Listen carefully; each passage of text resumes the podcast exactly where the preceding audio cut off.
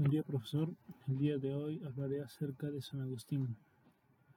San Agustín nació el 13 de noviembre de 354 en Tagaste, una antigua ciudad en el norte de África, la actual Argelia, situada entonces en Numidia, una de las provincias del Imperio Romano. Los eruditos generalmente están de acuerdo en que Agustín y su familia eran bereberes, un grupo étnico indígena del norte de África, Agustín y su familia estaban fuertemente romanizados y hablaban solo el latín en casa como una cuestión de orgullo y dignidad. Sin embargo, Agustín deja alguna información sobre la conciencia de su herencia africana. Por ejemplo, se refiere a Apuleyo como el más notorio de nosotros los africanos.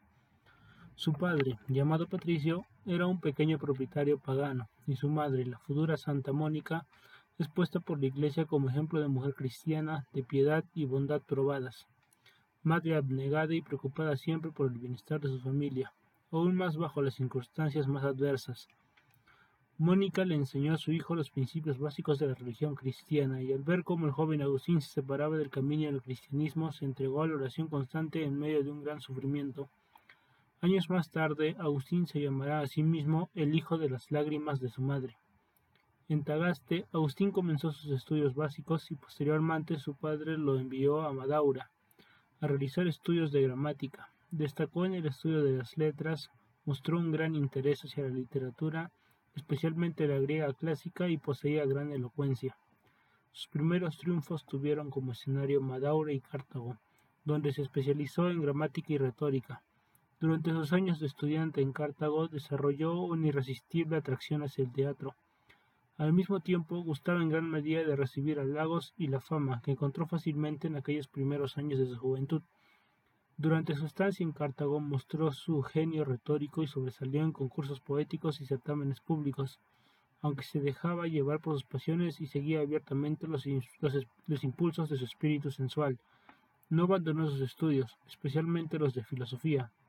Años después, el mismo Agustín hizo una fuerte crítica sobre esta etapa de su juventud en su libro Confesiones. A los 19 años, la lectura de Hortensios de Cicerón despertó en la mente de Agustín el espíritu de especulación y así se dedicó de lleno al estudio de la filosofía, ciencia en la que sobresalió. Durante, esto, durante esta época, el joven Agustín conoció a una mujer con la que mantuvo una relación estable de 14 años y con la cual tuvo un hijo.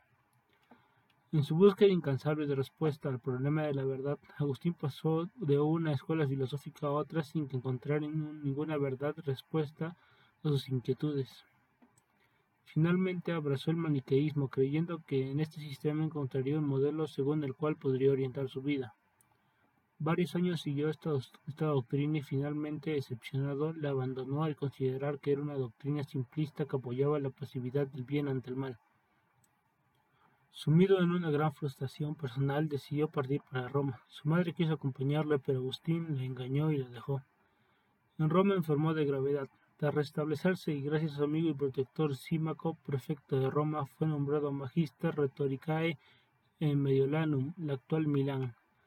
Agustín, como maniqueo y orador imperial en Milán, era rival en oratoria del obispo Ambrosio de Milán.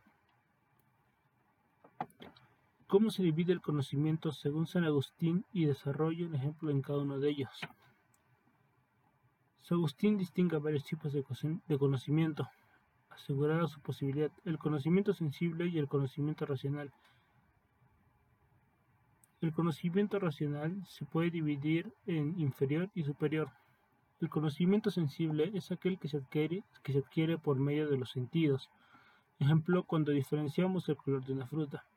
El conocimiento racional es todo aquel que podamos obtener mediante el uso de la razón humana.